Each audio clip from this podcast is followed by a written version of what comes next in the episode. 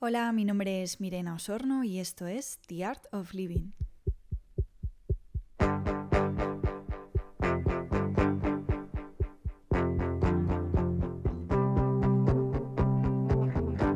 Para este episodio vamos a hablar con Jennifer Fernández de Atelier Arima.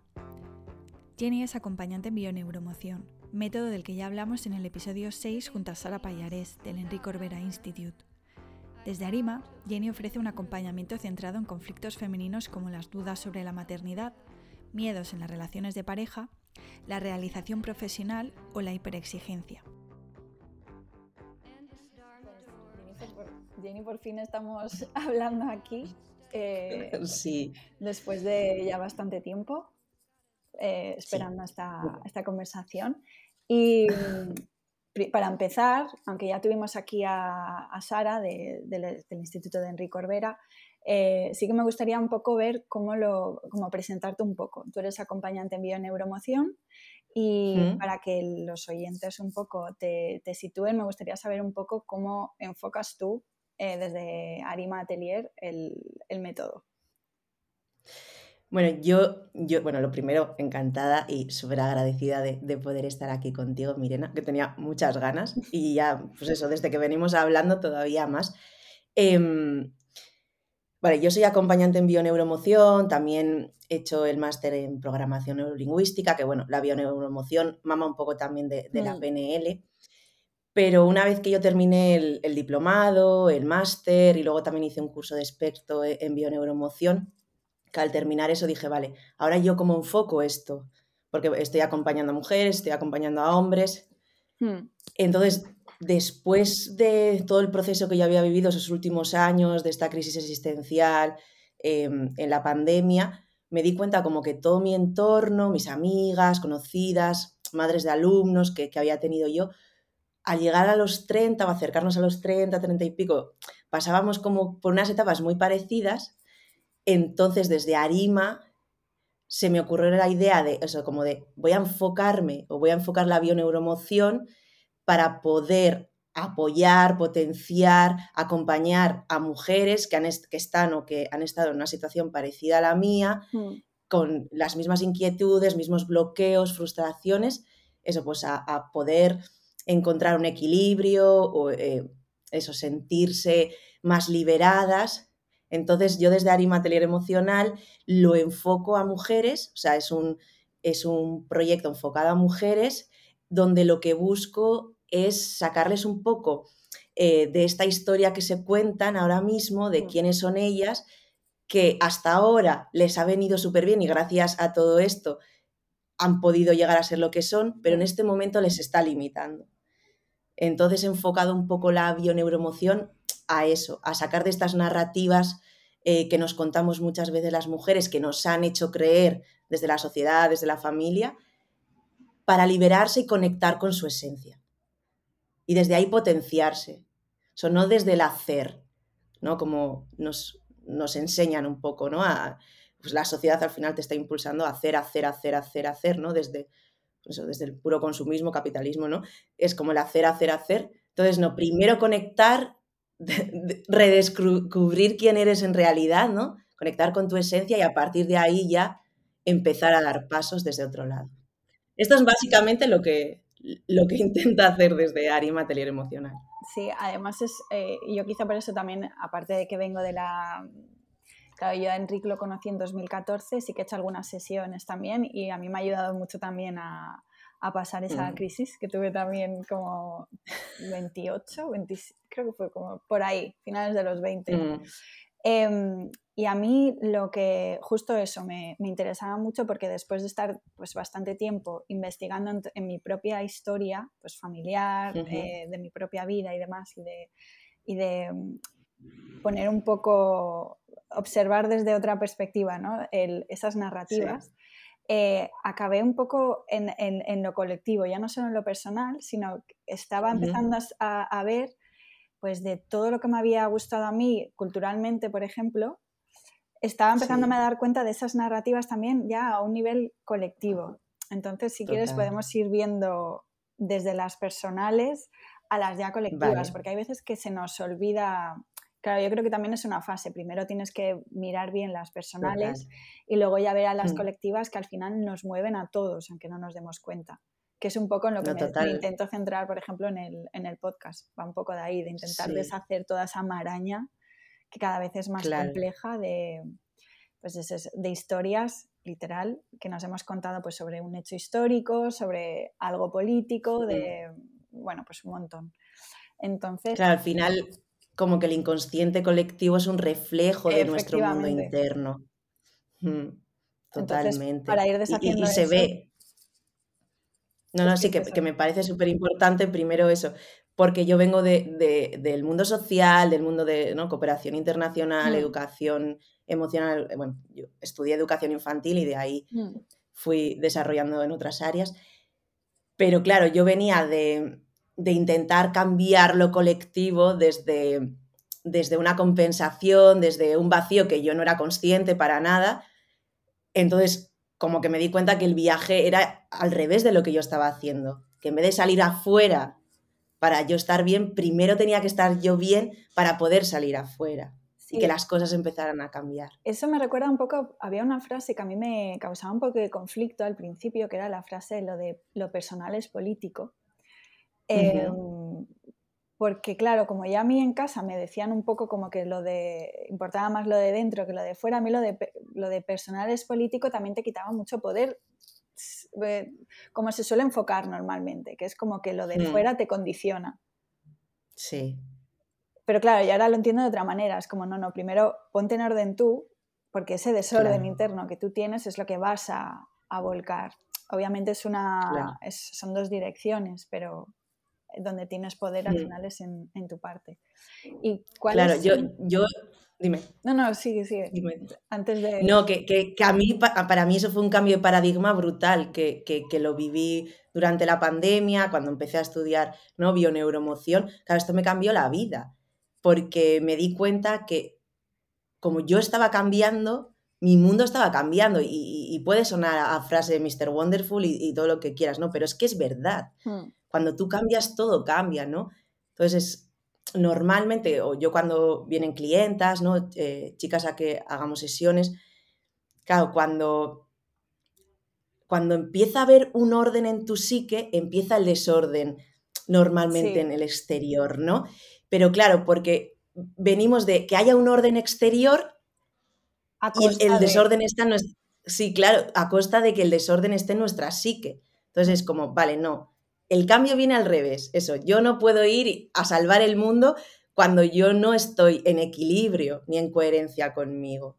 Hmm. Entonces, una vez que yo esté en coherencia y esté en equilibrio conmigo misma, podré ir dando pasos para que eso, mi mundo más cercano pueda ser algo mejor. Pero sí que es verdad, y, yo vengo mucho de, estas narrativas sociales, ¿no? Ya te digo, yo vengo de estar metida en selva dentro ahí en Perú, con comunidades nativas, ¿no? Entonces, para mí eso era lo importante, ¿no? La gente altruista, la gente que estaba volcada, ¿no? En lo mm. social, no sé qué. Pero me daba cuenta que muchas veces era eso, desde este rol de salvador, desde eso, venimos con unos vacíos que intentamos tapar con lo externo y es como, no, no, no, primero tengo que estar yo bien para poder aportar de verdad, porque si no lo hago desde un vacío, desde una carencia, y desde ahí nunca voy a sentir que están las cosas bien. O desde un desorden, porque además eso se ve bastante en cuando hay un problema muy grave, como ahora es, por ejemplo, el, conflicto de Palestina. Ahí ya ves como cada persona proyecta. Total. Cuando ves las opiniones de la gente en, redes sociales, por ejemplo, ves como toda la gente que de normal está viviendo como en la inopia, ahora de repente se siente culpable y es como que empieza a proyectar unas cosas que dices, de verdad piensas, Como, em, y para volver un poco, como para ir un poco por, por orden, eh, me gustaba mucho en la web cómo lo tenías puesto, como con, con, algunos, porque hay ciertas narrativas comunes en lo, en lo personal, sobre mm. todo también en el... En, bueno, en, hombres y en mujeres, pero como en este caso está más centrado en mujeres. Mm. Em, sí me gustaba cómo lo ibas eh, eh, ordenando, ¿no? Como para ver si le, resuena a la gente. Tú, como desde tu experiencia de acompañando, ¿cuáles son las que más sientes que se repiten?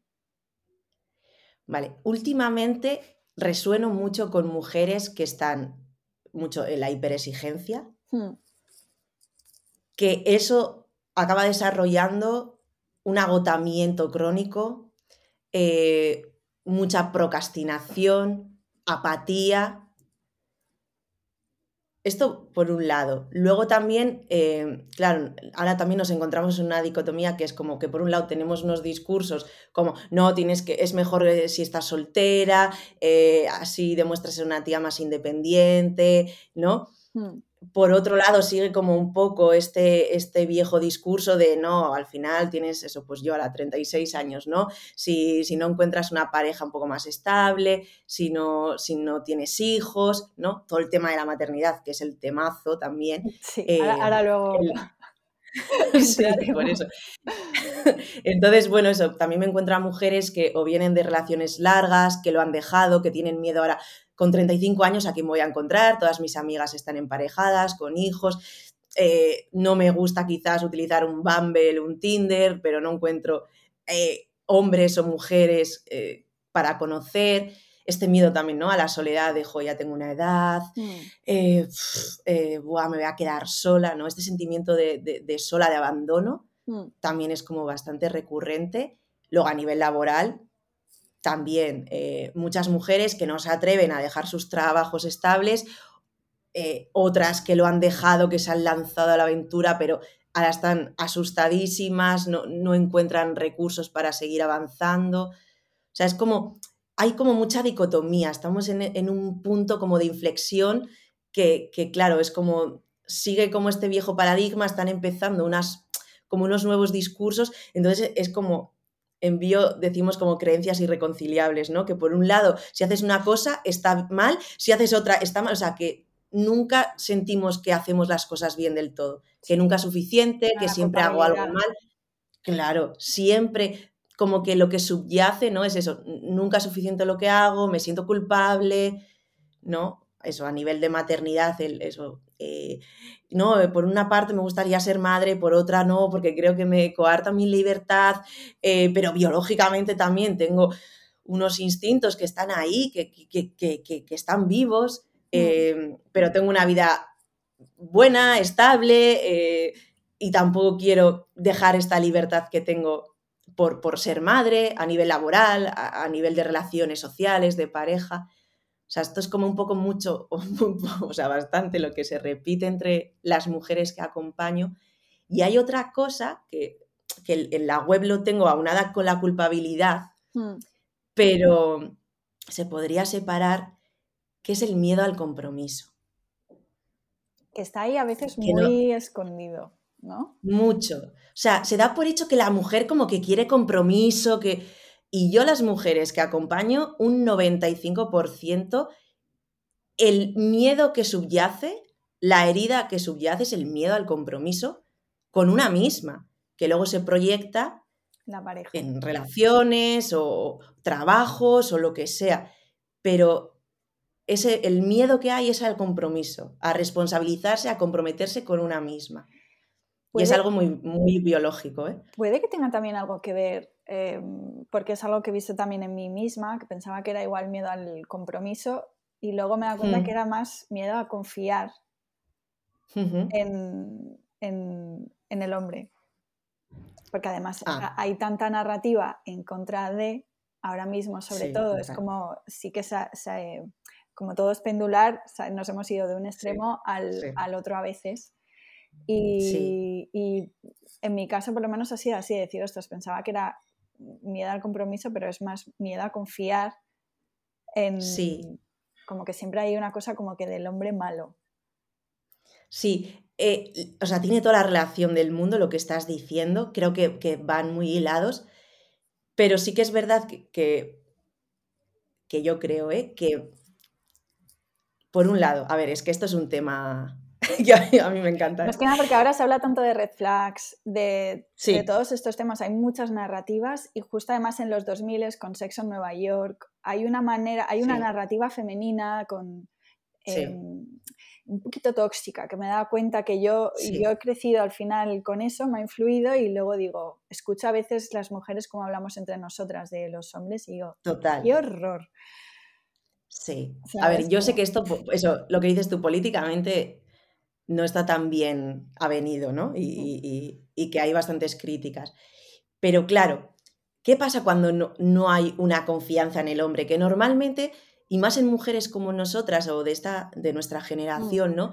Que, las, eh, bueno, las analistas jungianas le nos llaman las hijas del padre, que estamos como muy volcadas en lo masculino, en el trabajar, en el desarrollarnos cognitivamente, eso, tener, ser exitosas de lo que este mundo patriarcal nos ha vendido, ¿no? Como esta manera de demostrar que también somos capaces de llegar, ¿no? A, a, a este éxito masculino. Sí. O sea, estamos muy volcadas en lo masculino, pero hay un juicio muy grande a lo masculino. Entonces, como yo no confío plenamente en el hombre, inconscientemente hay un beneficio secundario, que es no comprometerme del todo con él ni conmigo. Y esto puede pasar en relaciones de, de dos mujeres, o sea, de dos hombres, me da igual. Sí, la cosa es que haya el, e, e, Eso es importante aclararlo, porque enseguida la gente... Sí, sí, sí. No, sí, yo cuando hablo, o sea, yo no hablo de género ni de sexo. Yo hablo de roles o de energías, ¿no? Que pueden ser dos mujeres que donde una haya una energía masculina más predominante, donde haya un rol más masculino, o sea, eso, yin yang. O sea, no hablo de hombre y mujer. Pero claro, como yo tengo un juicio porque bueno, en mi familia, pues mi padre, mi abuelo, ha hecho sufrir mucho a, mi madre, a mi, no me da igual, a, mi abuela, o sea, hay como mucho dolor por todo lo que traemos también, ¿no? En el inconsciente colectivo. Claro, yo no confío plenamente en el hombre. Y inconscientemente estoy boicoteando continuamente mis relaciones con, con él. Y, pero esta es otra manera de no comprometerme conmigo misma. Pero bueno, porque por aquí, es que, claro, con esto tendríamos para estar días hablando, ¿no? Pero claro, porque subyacen muchas lealtades invisibles, ¿no? Como, claro, confiar en el hombre significa, pues si yo tengo unas creencias, unos patrones, ¿no? Eh, en el que mamá ha sufrido mucho por, por un hombre, porque mi padre ha sido un padre, no sé qué, claro, si yo confío plenamente en un hombre, me abro, me comprometo conmigo misma y, me abro a, a comprometerme con otra persona, estoy fallando a mi madre. Entonces, como que nos vamos boicoteando continuamente, mm. bueno, pues, pues, toda esta información eh, familiar inconsciente que traemos. Pero sí, yo creo que detrás de esta falta de confianza también puede haber como eso, esta falta de compromiso con una misma, porque eso significaría ser desleal a algo de, tu clan. O sea, va todo súper ligado para mí. Sí, y luego, no sé si quieres entrar ya en la maternidad, porque también, em, claro, cuando hablamos por teléfono hablamos de los, de los arquetipos, que además está hablando también de lo femenino y lo masculino, está todo, eh, creo, bastante mm. vinculado.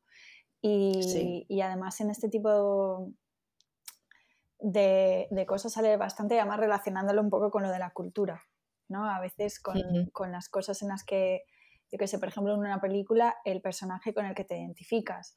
O ahora desde el mm. feminismo también se ha, se ha, ido mucho a por, los, a por Disney, ¿no? Todos los... Todos los eh, Todo este elenco, lo de, pues eso, la madre, lo que me comentaste tú un poco por encima de lo de la bruja, lo de, lo de mm. este... Bueno, sí, como al final cada uno resuena con una cosa y siento que desde el feminismo están como bastante ahí latentes, pero a veces quizá de una manera un poco confusa. Sí, sí.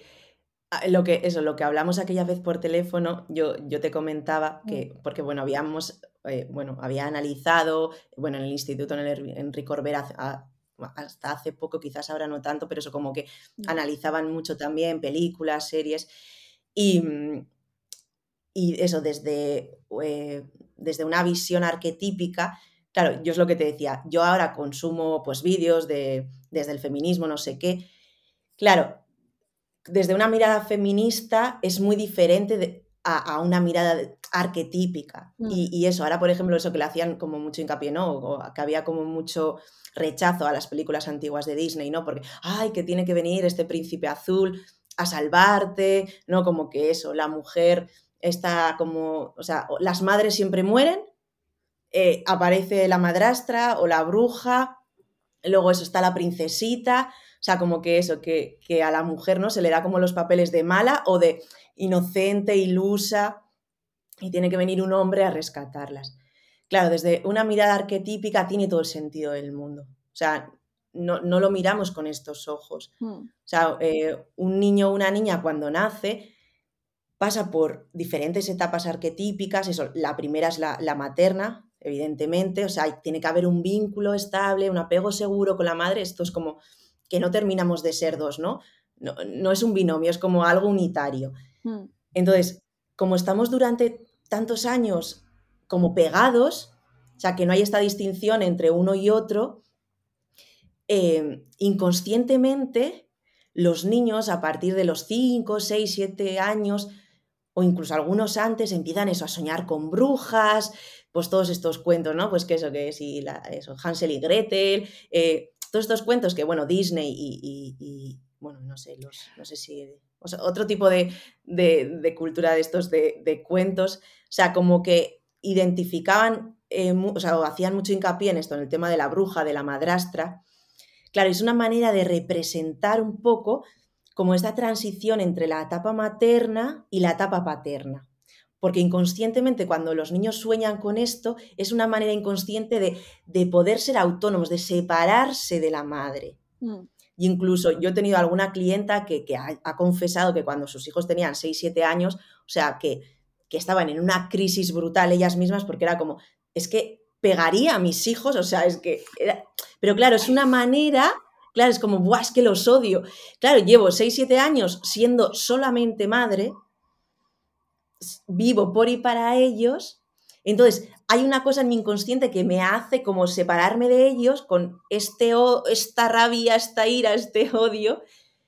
Claro, todo esto tiene su sentido, porque es una manera de, de poder separarte, poder volver a ser tú en el caso de los niños, eso, como empezar esta etapa un poco más autónoma. Sí. Y aquí pasamos a la etapa paterna. Sí.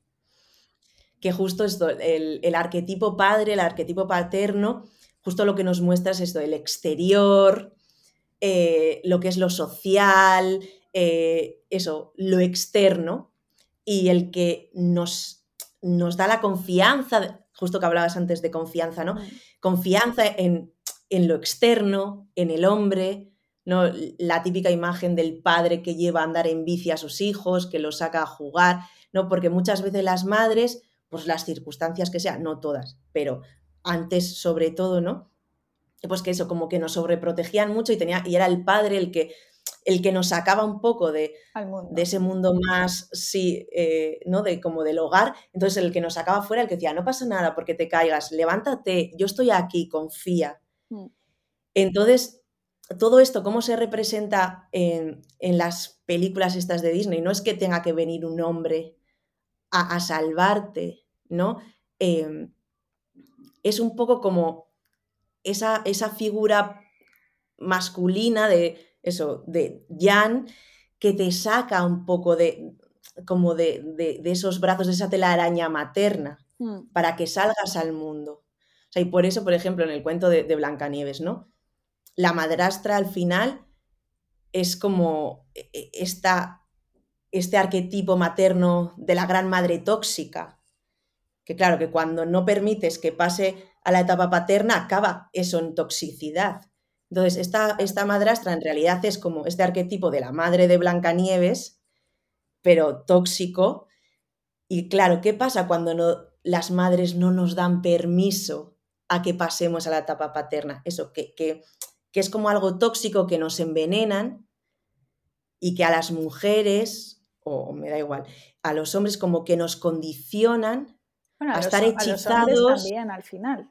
Claro, claro, total. Y ahora hay como muchos ejemplos, ¿no? De, muchos hombres energéticamente castrados, eh, ¿no? Como muy débiles, que hay mucho rechazo a, a, esta energía masculina. Entonces es como eh, cuando nos quedamos en este hechizo de la, de la bruja, de la madrastra, claro, luego, o sea, nos quedamos como una etapa muy infantil, que luego cuando salimos al mundo, claro, nos da miedo todo. Yo ahora, ¿no? Que a la hora de emprender, claro, que guau, es como, porque no hemos tenido este apoyo, este, como esta etapa de manera sana a la etapa arquetípica de no pasa nada, te caes, te levantas. Claro, nos hemos quedado un poco ahí en el hechizo, eh, siendo unas niñas. Mm. Y, entonces, pues este beso del príncipe, esto es como una manera muy cursi, muy cutre de, representar, ¿no? Como este paso a, lo externo, a, liberarnos del, del, hechizo de, de, la, de la madrastra. Total, sí. Y lo mismo con, con, la bella durmiente, todo esto, ¿no? Es, quedarnos hechizadas en este ambiente maternal para no salir al mundo, que es como la manera que ellas tienen de protegernos de, lo masculino, de lo externo.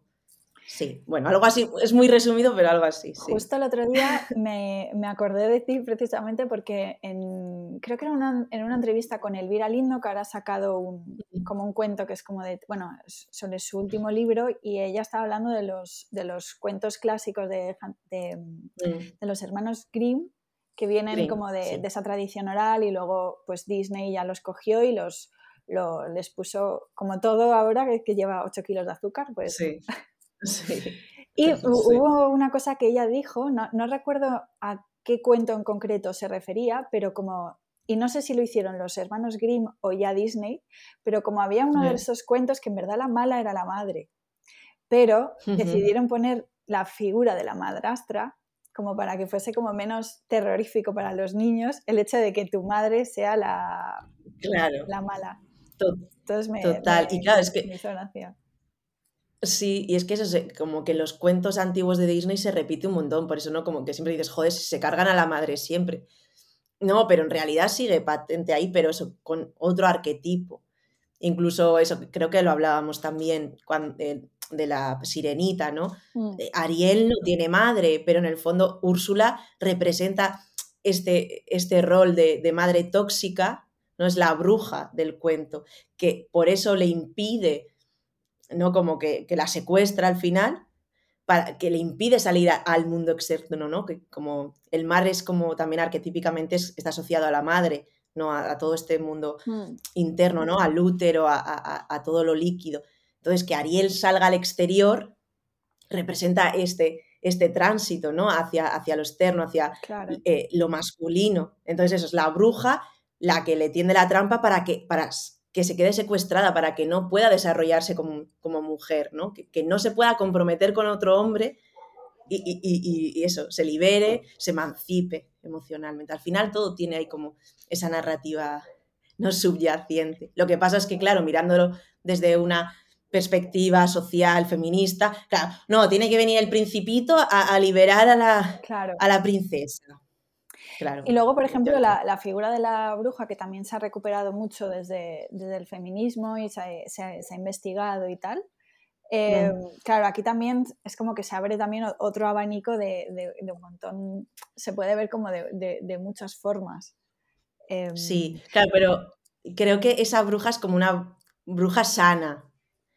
No es desde el rencor o, mm. como estas brujas, ¿no? O este arquetipo de madre tóxica, claro, ¿Cuándo emerge este arquetipo? Cuando una mujer eh, como que no está tranquila, no está segura, o sea, eh, eso es como que eh, no tiene una relación quizás que, le satisfaga, entonces es como que necesita absorber y, quedarse con los niños para poder, ¿no? Como sentirse mejor.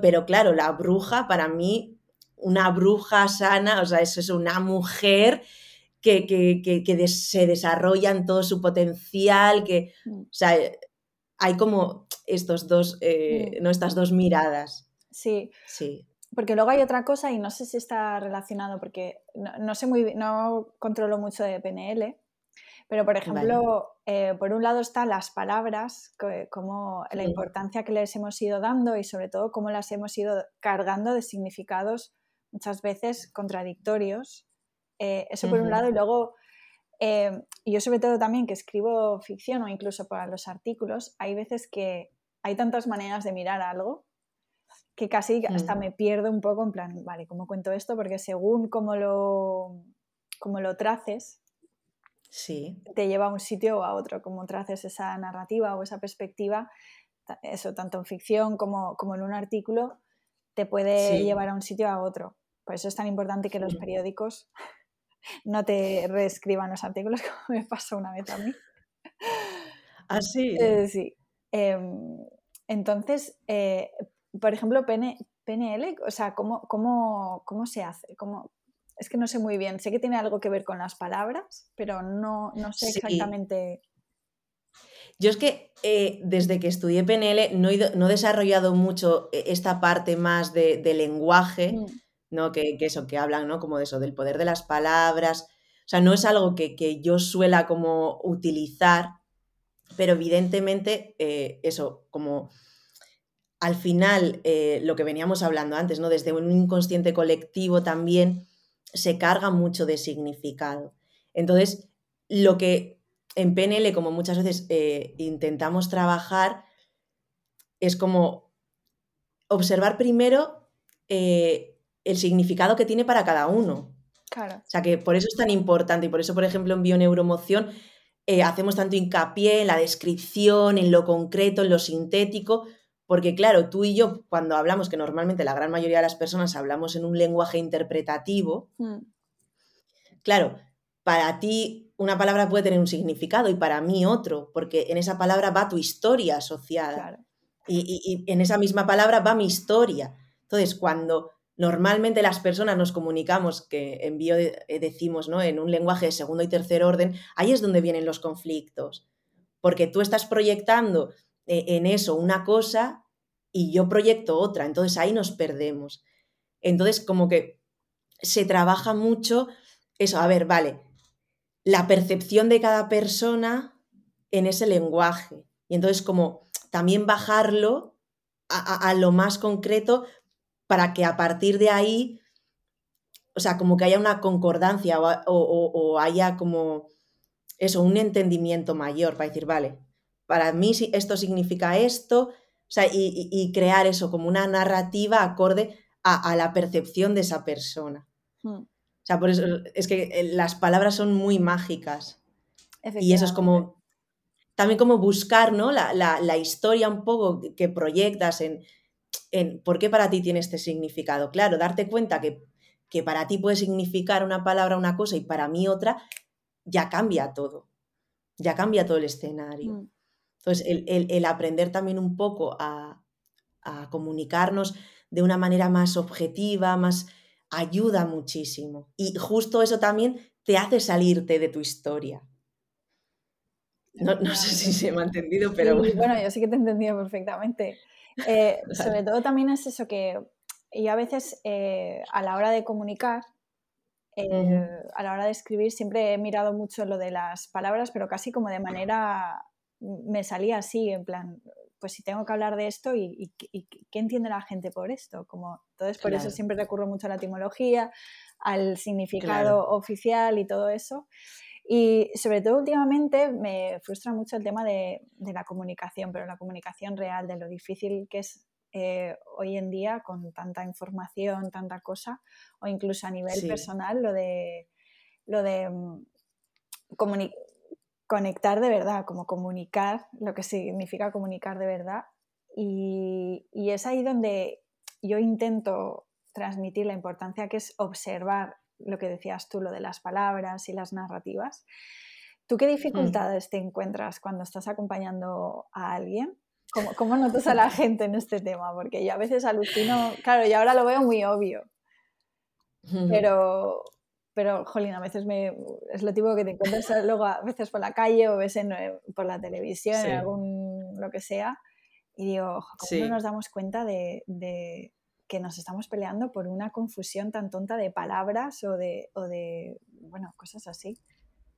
Sí, yo ya te digo, como normalmente eh, cuando acompaño, incluso en, en, o sea, no, en sesiones únicas, ¿no?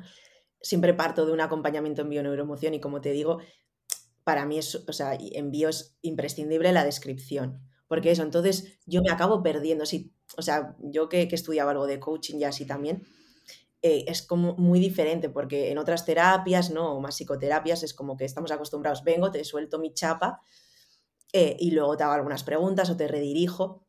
Pero claro, en bioneuromoción la, la técnica, y bueno, tú que has hecho eh, sesiones, ¿no?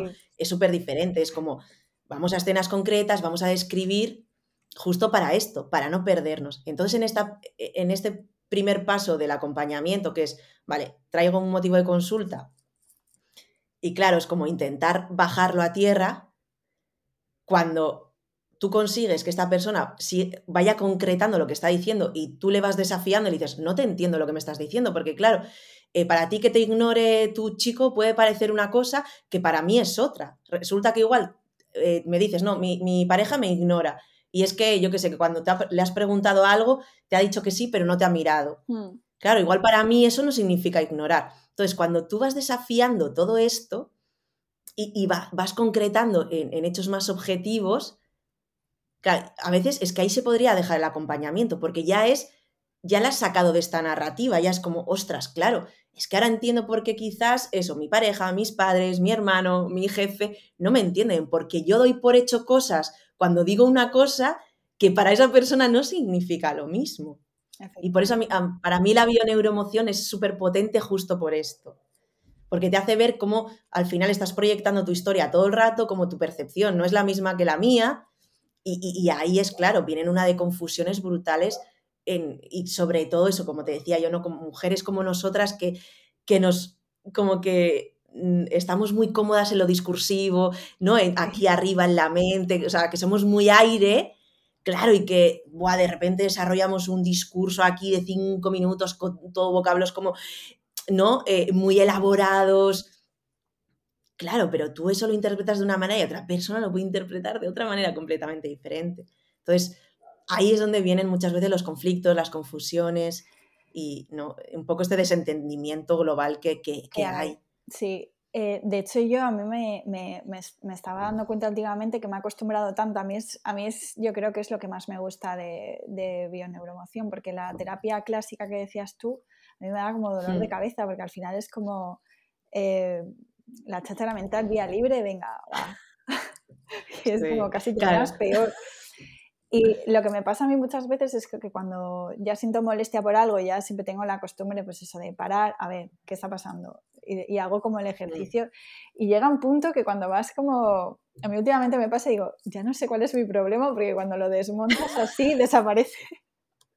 Total, justo. Desaparece el, problema y digo, joder, ya no sé cuál es mi problema porque lo, lo acabo de desmontar simplemente con describirlo, con describirlo objetivamente. Total, y, este es un ejercicio... Sí, es un ejercicio que yo muchas veces también les digo a las clientas, ¿no? De hecho, el, viernes justo tuve una sesión con, un chico y el motivo de consulta que me planteó, al cabo de 15 minutos, se dio cuenta que no existía ese, e, ese problema.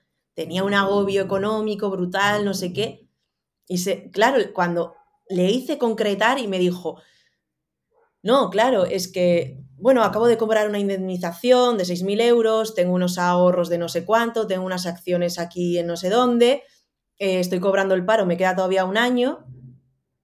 Digo, entonces, ¿me puedes explicar dónde está este bloqueo económico? No, claro, es que acabo de emprender hace un par de meses y claro, tengo un poco de miedo del flujo de clientes. Hombre, pues es normal, ¿no? Pero claro, él estaba viviendo en un agobio brutal de, ah, no sé si voy a llegar a final de mes, eh, me voy a quedar eh, en la calle, cuando tenía un colchón económico brutal, pero claro, como él estaba aquí en su historia, que evidentemente luego indagamos, y, claro, había muchas historias, ¿no? Desde, bueno, en la infancia, en el transgeneracional, pero claro, cuando le pedí concretarme y darme escenas concretas, claro, digo, ¿me quieres explicar dónde está el bloqueo? Porque yo no lo veo por ninguna parte. Entonces es como súper importante esto, que es algo también que, aconsejo mucho, ¿no? El, escribir, el tener como un diario, una agenda, un blog de notas. Y eso, cuando lo bajas a lo concreto, a lo descriptivo, claro, sales de toda esta película. Sí, ¿sabes? Como sales de la ilusión.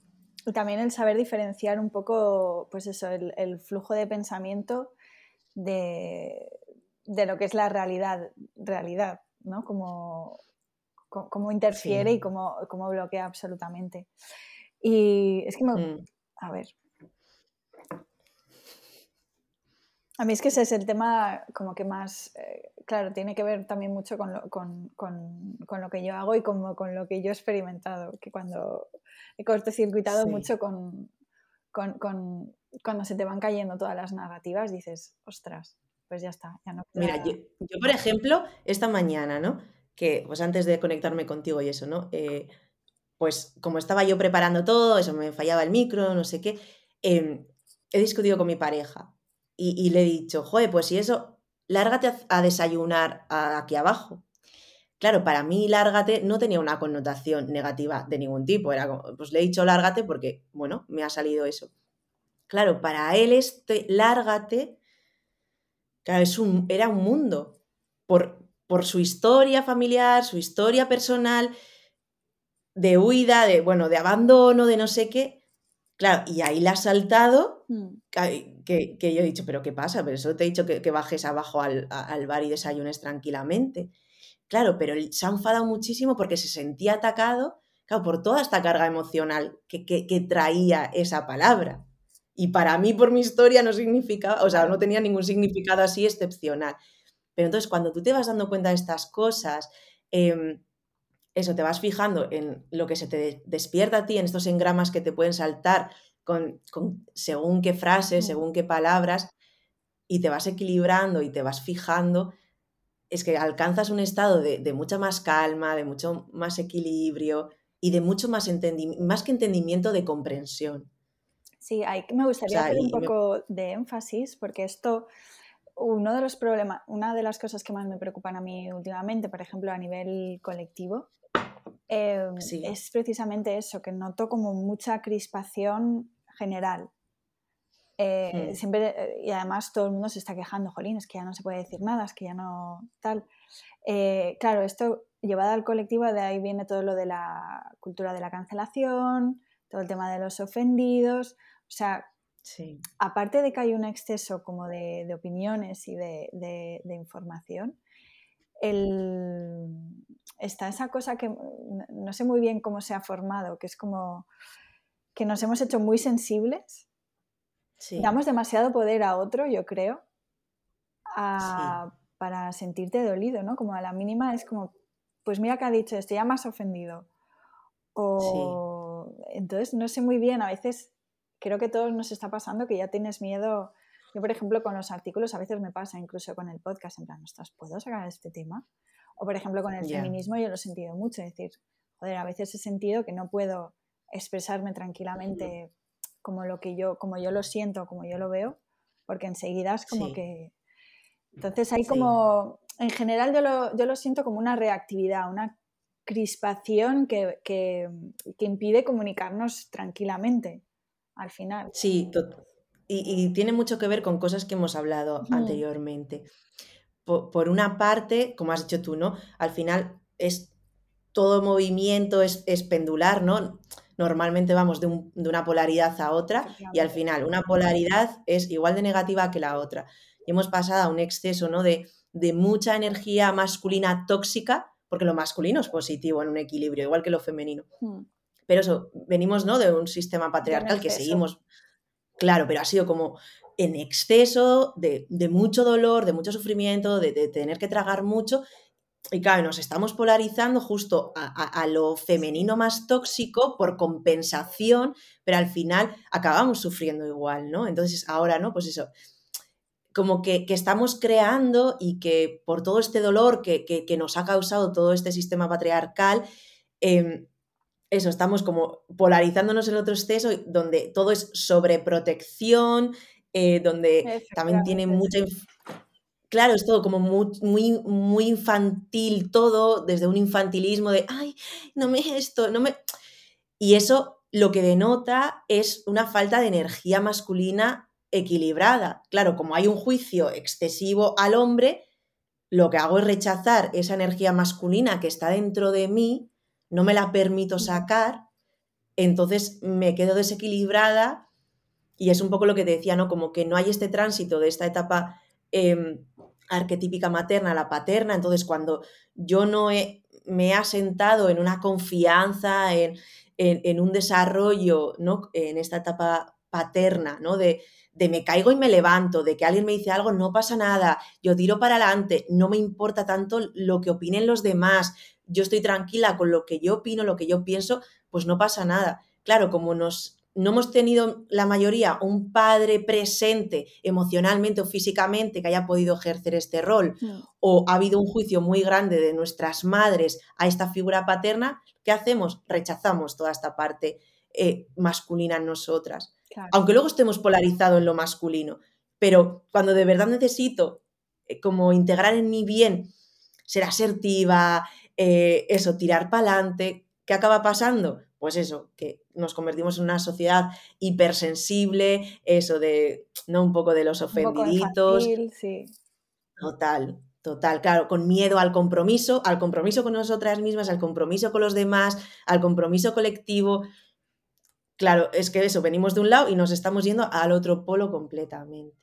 Bueno, y eso es lo que, lo que observo. Sí, sí, no, totalmente de acuerdo. Y luego hay otra cosa que, que también estaba, últimamente estaba pensando mucho a la hora de, de- de comunicar, es ahora que se habla tanto, por ejemplo, de salud mental, es la manera que está un poco vinculado también con, con- con esta infantilización o, o Sí. exceso de sensibilidad.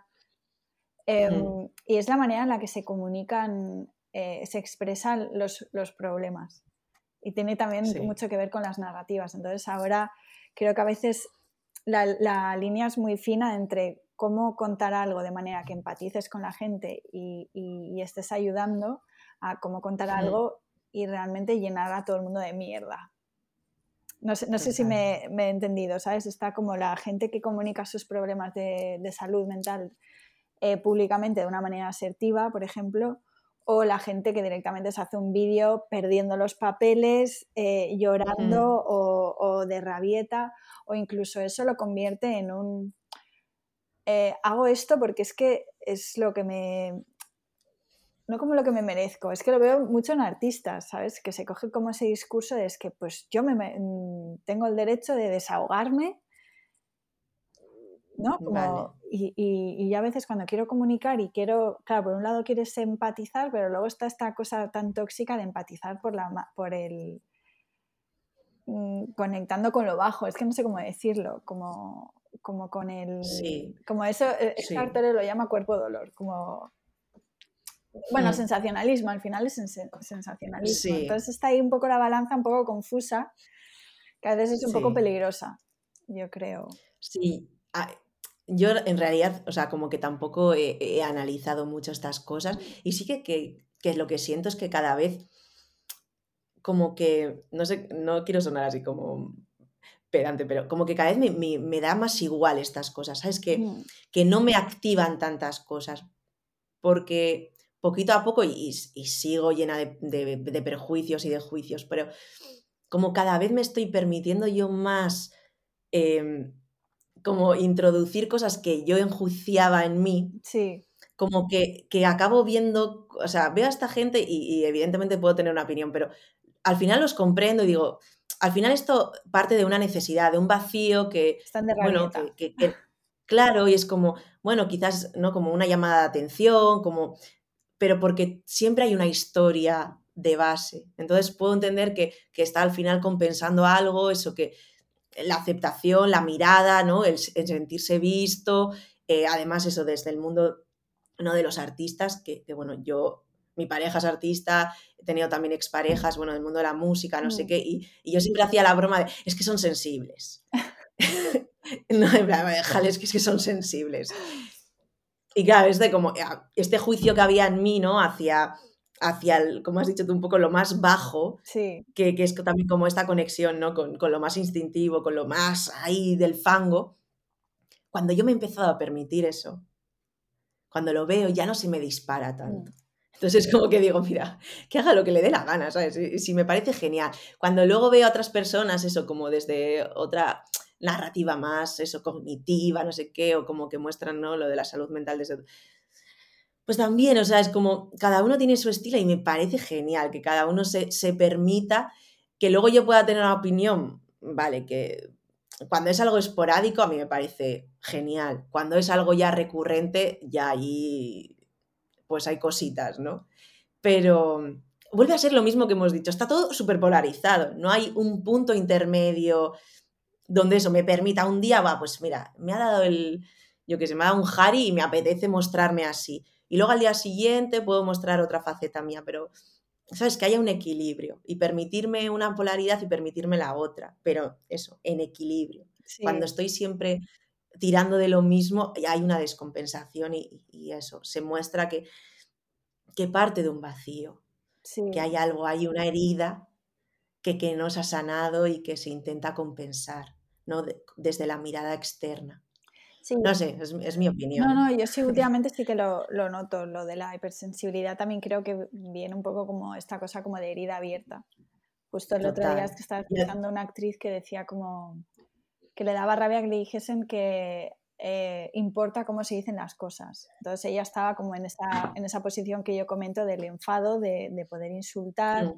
con el derecho de poder hablar mal, de, de ir en contra, de... Bueno, como de expresarse desde la violencia, porque al final es, es violencia. Mm. ella decía que eso era como un derecho, estaba ahí como enroscada en, en eso. A mí me chocó porque como estoy yo queriendo como, como compensar un poco, digo, jolín, la gente cómo está Sí, eh, yo ahí te, comprendo muchísimo, ¿eh, Mirena? Porque yo vengo un poco de estar ahí y de mm, como de, enjuiciar un poco todo esto, pero mm. sí que me he dado cuenta que es súper necesario, que las personas que somos tan mentales, que venimos ¿no? como con una educación como muy recta, de ¿no? de la importancia ¿no? del, del, protocolo, de lo social, de no sé qué, que hemos sido como súper empáticas, súper... Mm a mí el permitirme, y esto también me lo ha dado la bioneuromoción, el poder expresarme de una manera quizás más abrupta, el, permitirme mandar a la mierda a la gente. O sea, yo esto nunca lo había hecho en mi vida. Y, ahora me lo permito, eh, evidentemente en un exceso. Pero justo es esto, conectar con lo instintivo, con lo biológico, como yo estaba, por ejemplo, en una descompensación brutal porque nunca me había permitido mm. conectar con esto más biológico, cuando me lo he ido permitiendo en pequeñas dosis, que justo también eh, habla un poco ¿no? de esta conexión con estas eh, emociones más como la rabia, la ira, que se asocia quizás más a lo masculino. Cuando yo me he permitido ser asertiva, o sea, es que justo esto lo que te hace es te ayuda un poco también a, poner los límites, a ser más asertiva, o sea, a que te dé igual lo que opinen los demás. Pero evidentemente cuando estás en un exceso y solo te, mueves ahí, acaba siendo algo negativo. Sí, la cosa es como quedarse en esa, como atrapados en esa, en esa emoción, que es ahí donde yo creo que está la confusión, que es como que no es que no sea lícito expresar tus, de hecho al contrario, es lo que dices tú. O sea, yo si estoy enfadada, igual me paro, igual me aparto, pero, pero si tengo que romper algo, lo rompo. pero eso sí, luego sí, que intento como, como dejarlo ahí. Eh, porque si te, mm. creo que es ahí donde, donde viene lo tóxico, cuando te, te quieres quedar ahí aferrado a esa, a esa emoción y desde ahí hacerlo todo, es donde, desde donde entra lo, lo, complicado. Es que a mí, por ejemplo, justo eso, el, el, el, no permitirme nada de eso, a mí me llevaba a enfermar. O sea, yo estaba muy eso, en la empatía, en, cuidado, ¿no? Además, yo pues eso, había estudiado periodismo, luego eh, era educadora, como todo, ¿no? Desde un lenguaje como muy empático, muy cuidado, ¿no? Súper correcto, que, que no dañe al niño, al adolescente, eso, ¿no? Claro, y esto lo extrapolaba en mis relaciones. Y claro, llegaba un momento que yo decía, pero tío, ¿qué pasa? ¿Por qué no fluye esto? ¿Sabes? Y es como, y claro, y enjuiciaba cuando igual mi pareja se enfadaba, se iba, metía un grito, yo nunca me lo permitía. Y sin embargo, en esta relación, cuando yo me he permitido meter un grito, que era como al principio súper raro porque yo no sabía gritar, era como, vale, si meto mente, me enjuicio porque creo que esto no está bien, pero como me lo he permitido y no me enjuicio, me libero. Y esto, claro, no significa que esté chillando todo el día, pero me evidentemente, porque también soy la otra parte, ¿no? Pero el ir permitiéndome, o es como esto lo, dice Jung y bueno, un montón de gente, ¿no? En este proceso de individuación, el último paso es la integración de las polaridades. Cuando tú estás en una polaridad únicamente, estás en descompensación. Entonces, el, no enjuiciar toda esta parte que has rechazado, que has reprimido toda tu vida, ¿no? De, pues esto, en este caso, conectar con lo más instintivo, lo más biológico que siempre has enjuiciado, el permitírtelo en un equilibrio, te libera. O sea, este es el último paso, ¿no? La integración de lo masculino y lo femenino en ti. Sí, totalmente. Pero bueno, suena, suena así, pero a ver, es complicado. Eh, no, a ver, todas estas cosas al final es eh, lo que le digo yo a una amiga, digo, esto es como el gimnasio, o sea, no, no es como que lo, lees, porque muchas veces la gente se piensa que se lee un libro y ya, magia, para toda la vida zen. No. Esto es como... sí, es total como el gimnasio. Em, y ya para ir cerrando, me, me, apetece que cuentes un poco como en qué punto se encuentra Arima y más o menos como qué mm. planes tienes. Porque no sé si has mm. cerrado, bueno, no sé igual si lo quieres contar aquí, pero estabas como... ¿Cuál? ¿Lo del instituto? No, bueno, está, no sé ah. si estabas... Ah, vale, Más que nada, saber un poco, para que la gente conozca un poco más Arima y saber un ah, poco en qué punto estás, como qué proyectos tienes entre manos. Vale, no, eso, yo justo vengo de estar ahora 10 meses eh, con el diplomado mm. de bioneuromoción en el Enrique Corbera Institute eh, durante estos 10 meses he estado como intentando arrancar con Arima, iba haciendo sesiones y así, y ahora en este momento, ¿no? Que ha sido como, bueno, ya he parado del diplomado, puedo enfocar la energía completa en Arima y ahora mismo sigo haciendo sesiones individuales, eh, bueno, algunos acompañamientos como únicos, ¿no? Eh, luego hay algunas que estoy haciendo como seguimiento con algunas clientas, luego también estoy haciendo como como programas de cinco o seis semanas de acompañamiento a mujeres, ¿no? Em, y luego, en febrero, lanzo un programa que es el viaje de la heroína, ah, que van a ser tres meses, sí, donde habrá sesiones, acompañamiento por mi parte durante toda la semana, ejercicios, quiero hacer también algo grupal, pero bueno, es como todo este viaje, eh, ¿no? De, bueno, del héroe que habla Joseph Campbell, yo lo he mm. enfocado a la mujer con diferentes matices mm. porque hay diferentes cositas.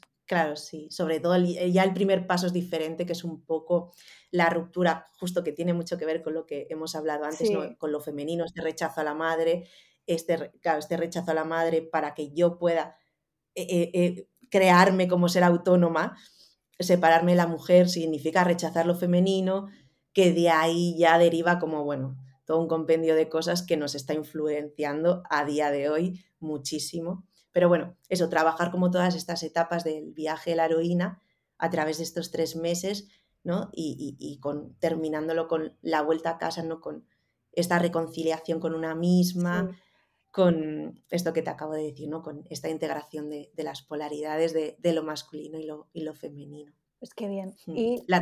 esta reconciliación con la madre también, que es que yo siempre digo que aunque no seamos conscientes, eso, que la madre es la primera pantalla del juego y el dragón final. Que.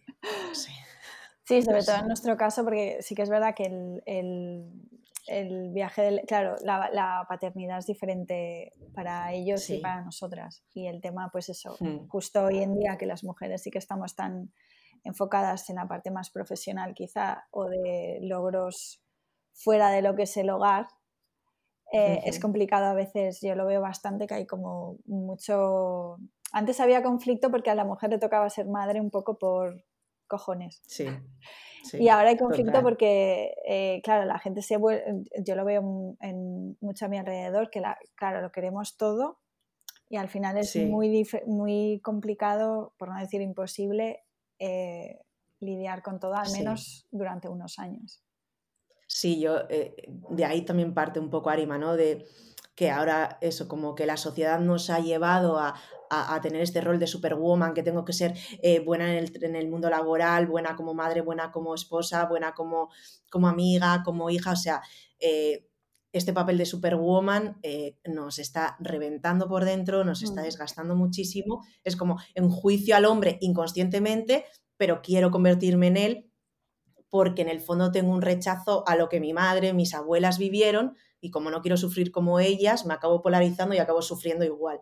Entonces, toda esta dicotomía entre, ah, es que biológicamente quizás tengo como un instinto maternal, pero claro, eh, porque ahora la sociedad y desde el feminismo como que se hace mucho hincapié en que, quizás no tienes que ser madre, quizás no quieres ser madre porque esto te, te, coarta tu libertad. O sea, es que estamos como eh, eh, eso, en una dicotomía eh, diaria, o sea, que es como, que es que eso es lo que te decía antes, haga lo que haga, está mal, porque nunca es suficiente. Sí. Y, esto nos revienta. También a veces creo que se nos olvida un poco el preguntarnos el, para qué, como todo ha cambiado tanto, es como el para qué ser madre o el para qué tener una pareja. O sea, eh, no digo que sean experiencias malas, ni mucho menos, creo que al contrario, aprendes mucho, pero siento tengo la sensación de que muchas veces nos embarcamos en ellas. Luego hay un montón de problemas precisamente porque la, circunstancia ha cambiado mucho con, con, la evolución que ha hecho la mujer y, hoy en día sí que es como, pero ya hay personas que les me, entran a decir, pero ¿para qué has querido ser madre? ¿no? Como si ahora estás... Pero fíjate, yo he tenido clientas que estaban súper enfocadas en que no querían ser madre y a mí me parecía súper lícito y súper bien. Yo he estado también en una etapa en la que rechazaba totalmente ser madre, mm. pero cuando empecé con la bioneuroemoción me daba cuenta que rechazaba ser madre desde la mente, no desde, desde, desde el cuerpo, desde las emociones. Me di cuenta que era madre de todo Dios a mi entorno, que, que eso, que desde los bueno, ya desde mi, infancia había tenido que cuidar emocionalmente de mi madre, había sido entrenadora, eh, monitora, educadora, eh, o sea, la, que cuidaba a mis amigas, a mis parejas, a, todo Dios. Entonces era como, ¿cómo voy a querer ser madre biológicamente si ya soy madre de todo Dios? Estoy hasta las narices. Y luego, pues bueno, por contextos muy difíciles que, había vivido, ¿no? Con, pues en Sudamérica, con niños de la calle, o sea, que había vivido situaciones muy dolorosas que era como, puff, o sea, no, no quiero, ¿no? Cómo influenciar de esta manera en mis hijos, ni... Pero cuando he empezado a conectar con lo que te decía, ¿no? Con, lo más biológico, más instintivo, con mi cuerpo, con mis emociones, me doy cuenta que en realidad sí tengo instinto maternal, que si acabo siendo madre será genial y si no también, pero ya no es desde un rechazo mental. Claro, que quizá el instinto siempre esté de una manera biológica lo que lo, lo que lo Luego cada, lo que cada uno elija es, por supuesto otra cosa, pero quizá no es que haya gente sin instinto, sino que, lo que hmm. eh, ese instinto está como, como bloqueado. Hay mujeres igual que lo tienen más hmm. potenciado que otras, pero, pero... Sí.